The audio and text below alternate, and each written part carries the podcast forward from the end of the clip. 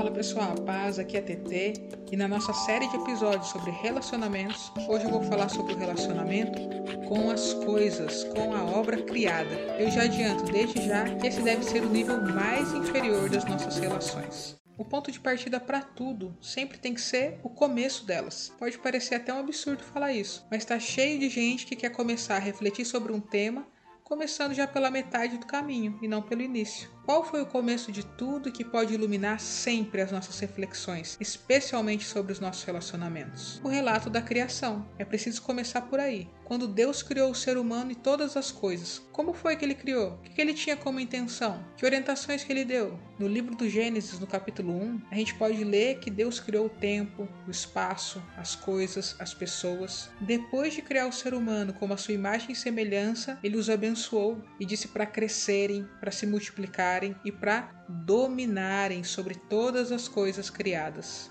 Se a gente prestar atenção só nisso que eu acabei de falar, já dá pra gente avaliar toda a nossa vida e ir percebendo onde é que a gente está se perdendo. Muitas vezes a gente se coloca no caminho de Deus, a gente quer estar na presença dele, diz que renuncia à vida velha, às idolatrias, quando na realidade a gente continua a levar uma vida onde Deus não é o Senhor, onde a vontade dele não é acolhida por nós no nosso cotidiano, onde nós não vivemos segundo aquilo que ele nos criou para viver. Muitas vezes nós temos ídolos, e ídolo não é como muitos podem pensar ah, exemplo, né? Fulano é meu ídolo, ah, eu queria ser como ele. Não. Os ídolos são realidades que ocupam o lugar de Deus na nossa vida. Até que vocês podem estar achando que tudo vai bem e conforme a vontade de Deus, que Ele é o centro da sua vida. Mas e se a gente trouxer isso para o nosso cotidiano? E se eu perguntar para você quem é que domina quem? Que tipo de resposta será que vai aparecer, hein? Vou falar as coisas e você vai pensando se você tem dominado ou sido dominado por elas. Então vamos lá. Começar de uma coisa que pouca gente deve refletir a respeito, sobre o clima.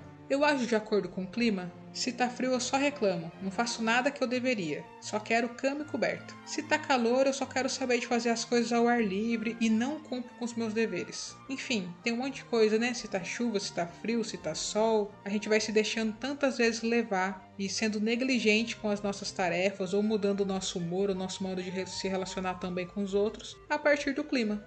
Sobre os acontecimentos, quem é que domina quem. Dependendo do que acontece durante o meu dia, o resto dele e até da semana estão comprometidos? Eu fico para baixo, acabada, chateada, murmurando? Meu Deus do céu, meu pedido do iFood que não chega nunca. Caraca, fiz uma compra por internet e mandaram o produto errado. Levei uma fechada no trânsito. E a partir desses acontecimentos simples, o meu dia, a minha semana acabaram? O mundo acabou? Como é que eu lido com essas situações onde acontece o que eu não esperava e eu não gostaria? Eu perco a minha paz? um outro nível de relacionamento com as coisas, com o dinheiro. A minha vida gira em torno de adquirir dinheiro, de manter dinheiro, ou de gastar dinheiro, quando eu tô sem saldo na conta ou sem limite no cartão e eu não posso comprar uma coisa que eu queria ou que todo mundo tem.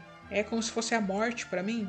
Uma outra coisa que pega mais para as mulheres, mas também pega para bastante homem, questão das roupas. Eu não empresto, eu não dou, eu sempre estou comprando mais e mais. E lógico, tem que ser de marca, né? Vou vestir qualquer coisa, imagina. Com relação à comida, aquela perguntinha clássica, né? Eu como para viver ou eu vivo para comer? Tem muita gente que se perde na relação com a comida. O modo como se relaciona com a alimentação, com os alimentos, é um modo desordenado, buscando um prazer, buscando a solução da vida, a felicidade no fundo do prato. Uma coisa que eu também acho que pouca gente para para refletir. Como é que está a minha relação com os animais de estimação? A minha vida gira em torno do meu cachorro, do meu gato, do meu passarinho. Eu sou tipo abre aspas aí, né? Mãe, pai de pet, eu gasto mais do meu salário com o bem do bicho do que com o meu crescimento profissional, com meus estudos, ou até mesmo com fazer caridade com as pessoas que estão passando necessidade. Agora, aquela tentação que está aí na mão, né? E o seu celular? Como é a sua relação com ele? Eu sempre quero ter o último modelo? Eu cuido dele como meu maior bem? Um dia com o celular na assistência técnica é tipo um dia de luto para mim, como se alguém tivesse morrido. Eu tenho que estar com ele 24 horas sendo o centro da minha vida e dizendo o que, que eu faço, o que eu deixo de fazer, direcionando a minha atenção. É, pessoal, ser feliz não pode depender das coisas ou dos acontecimentos. A felicidade tem que estar intimamente ligada a nossa liberdade interior, que é obtida a partir da nossa relação com Deus, a partir do momento que o nosso interior é ordenado para o amor. Para isso, a gente tem que se esforçar num tratamento que tem dois remédios. Presta atenção aí, ó. O primeiro remédio é a absoluta confiança em Deus. Enquanto eu tiver meus dias sem confiar que Deus me ama, que Ele está comigo, que Ele cuida de mim em cada detalhe e que tudo concorre para o bem de quem o ama, eu vou continuar tendo uma relação desordenada com as coisas. Eu vou continuar achando que a minha felicidade depende do que eu tenho ou do que, onde e como as coisas acontecem. E o segundo remédio é a conversão da nossa mente, a metanoia, a mudança de mentalidade. Enquanto eu pensar como a sociedade de hoje, com valores tão paganizados, onde o que vale é o ter, é o aparecer, ficar sempre buscando entrar na forma de uma sociedade egoísta, hedonista, relativista, a minha vida não vai estar tá ordenada para o amor. A gente tem que se relacionar com as coisas da mesma forma como Jesus se relacionou com elas, dando o devido valor para cada uma. Não é que a gente não pode ter coisas ou ficar triste diante de alguns acontecimentos, mas isso não tem que ser o que determina a nossa vida, nossa busca por Deus, nossa felicidade. São Francisco de Sales escreveu orientando aos leigos no livro Filoteia que o problema é ser rico de espírito e que isso acontece independente dos bens materiais que a pessoa tem. Ele falou o seguinte: rico de espírito é todo aquele que tem o espírito em suas riquezas, ou a ideia das riquezas em seu espírito. Pobre de espírito é todo aquele que nenhuma riqueza tem em seu espírito, nem tem o seu espírito nas riquezas. Vejam aí que em nenhum momento ele falou que o problema está no objeto que se tem, mas o problema está sempre no modo como a pessoa se relaciona com aquilo que ela tem.